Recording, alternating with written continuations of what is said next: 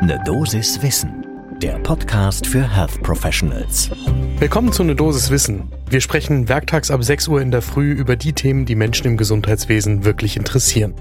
Heute geht's um Corona. Ich bin Dennis Ballwieser.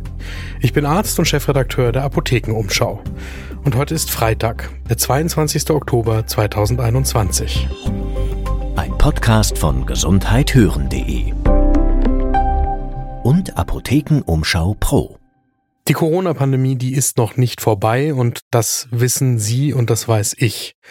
Das Problem ist, dass die Gesellschaft als Ganzes, die das zwar eigentlich auch weiß, das am liebsten vergessen würde.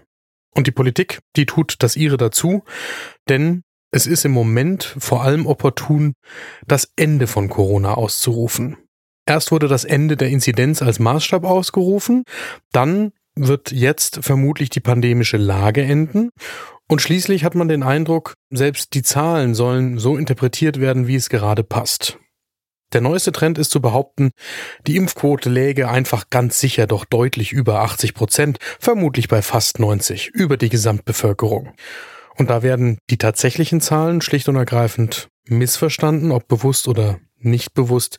Das ist dann eine Detailfrage. Der Schaden ist erstmal angerichtet.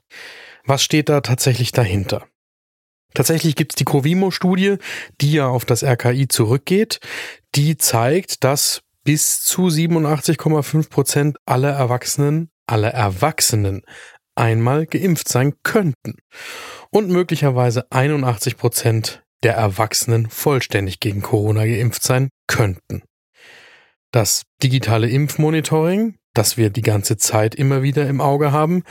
Das berichtet von 69 Prozent mindestens einmal Geimpften und 66 Prozent vollständig Geimpften. Diese Zahlen sind wesentlich verlässlicher als die Covimo-Studie.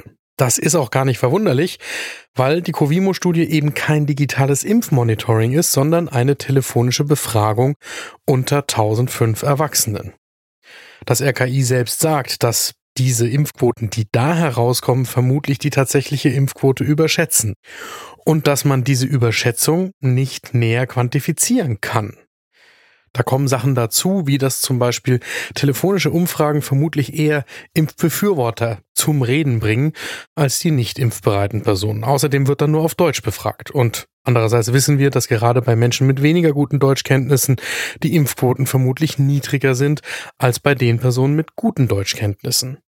Und dann kommen noch andere Ungenauigkeiten dazu, die in der Summe dafür sorgen, dass diese Covimo-Daten eben zwar eine Tendenz angeben, dass vermutlich tatsächlich die Impfquote etwas höher ist als die im digitalen Impfmonitoring erfasste, aber dass es eben nicht zu quantifizieren ist. Und ein ganz entscheidender Teil ist, diese Zahl bezieht sich ja nicht auf die Gesamtbevölkerung, sondern nur auf die Erwachsenen. Wenn wir aber über die pandemische Lage sprechen, dann muss man die Gesamtbevölkerung im Auge behalten, damit man weiß, wie sehr das Coronavirus weiter in der Bevölkerung weitergegeben werden kann. Deswegen bringt es in der Summe nicht viel, wenn zwar viele Erwachsene geimpft sind, aber bei den ungeimpften Kindern die Krankheit immer noch übertragen wird. Außerdem wissen wir, dass es uns nicht hilft, wenn die pandemische Lage, wenn auch auf niedrigerem Niveau, weitergeht, gleichzeitig wir aber eine abnehmende Zahl zum Beispiel der Intensivkapazitäten haben. Und das mittlerweile auch gerade bei den Maximalversorgern, wo die besonders schweren Fälle eines Covid-19-Verlaufs eben behandelt werden müssen. Davor warnen Expertinnen und Experten die ganze Zeit. Was allerdings sich dramatisch geändert hat, ist die Wahrnehmung in der Gesamtbevölkerung. Da steht häufig eher der Wunsch nach einem möglichen Ende von bestimmten pandemischen Einschränkungen im Vordergrund und weniger die Frage, was wir jetzt im kommenden Winter machen müssen, damit wir weiterhin möglichst gut durch die Pandemie kommen. Im Moment, mit dem 21. Oktober 2021, also gestern, stehen wir bei knapp 95.000 Todesfällen in Deutschland. Wir haben eine 7-Tages-Inzidenz von 85,6 und einen 7-Tage-R-Wert von 1,07. So. Und nun, vor dem Winter, sagt das Robert-Koch-Institut, die Gefährdung für die Gesundheit von nicht oder nur einmal geimpften Menschen in Deutschland ist weiterhin hoch. Das ist ja auch völlig logisch. Da besteht kein oder nur unzureichender Schutz. Für die vollständig geimpften geht das Robert Koch Institut von einer moderaten Gefährdung aus. Und jetzt wird es spannend, wie sich die kommenden Wochen und Monate entwickeln. Natürlich ist ein Anstieg der Infektionszahlen im Winter zu erwarten. Einerseits haben wir immer noch genügend ungeimpfte Personen, andererseits gibt es jetzt wieder die Kontakte in den Innenräumen.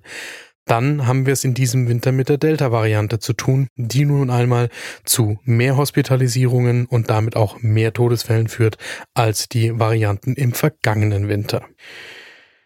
Und das heißt, nach wie vor bleibt für die Senkung der Neuinfektionen und den Schutz der Risikogruppen vor allem die Impfung.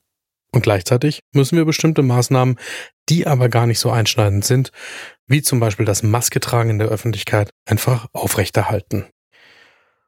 Und dann kommt hinzu, dass wir zwar mittlerweile die 3G-Regel haben, zum Beispiel für die Gastronomie, für Innenräume und Veranstaltungen, aber ehrlich, wie geht's Ihnen dabei? Werden Sie wirklich regelmäßig kontrolliert, wenn Sie Innenräume betreten oder müssen Sie Ihre Kopfpass-App den Personen, die das kontrollieren sollten, fast aufdrängen? Das ist in Deutschland sehr unterschiedlich.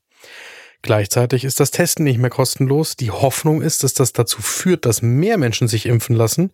Die Befürchtung ist, dass die Gesundheitsämter noch weniger nachverfolgbare Kontakte gemeldet bekommen. Ähnlich ist es bei den Kindern, die in manchen Bundesländern jetzt die Masken nur noch eingeschränkt in den Schulen tragen oder diese ganz weglassen. Und wie sich das dann tatsächlich praktisch auf die Belegung insbesondere der Intensivbetten in den Krankenhäusern auswirken wird, das werden wir erst in den nächsten Wochen und Monaten erfahren. Ehrlicherweise, aus pandemischer Sicht heißt das Ende der epidemischen Notlage ab vermutlich Ende November. Glücklicherweise ja nicht, dass es keine Einschränkungen mehr gibt. Das heißt, zum Beispiel kann die Maskenpflicht im öffentlichen Personennahverkehr auch danach weiterhin aufrechterhalten werden. Und tatsächlich ist fraglich, ob wir echte Lockdowns noch einmal bräuchten, für die eine epidemische Notlage mit Sicherheit Voraussetzung wäre. Doch was gefährlich ist, ein Spiel mit dem Feuer ist, wenn man von sogenannten Freedom Days schwadroniert oder vergisst den Menschen immer wieder zu sagen, wie wichtig auch weiterhin eine Impfung für diejenigen ist, die das noch nicht gemacht haben. Aktuell steigen die Zahlen der Neuinfektionen im Vergleich zu den Vorwochen regelmäßig weiter. Und gleichzeitig muss man sich darauf gefasst machen, dass jetzt vor allem weiterhin die jungen, nicht geimpften oder nicht fertig durchgeimpften Menschen mit schweren Krankheitsverläufen auf den Intensivstationen behandelt werden müssen.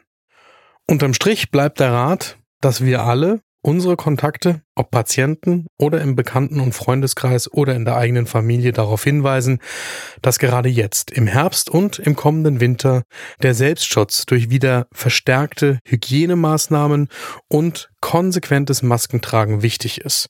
Letzten Endes für uns alle, weil wir nie wissen, wem wir begegnen bei nach wie vor sehr vielen nicht geimpften Menschen in Deutschland. Gibt es Themen, die Sie gerne hier werktags ab 6 Uhr in der Früh hören würden, dann schicken Sie mir eine E-Mail an ne Dosiswissen at apothekenumschau.de und abonnieren Sie diesen Podcast. Ein Podcast von gesundheithören.de und Apothekenumschau Pro.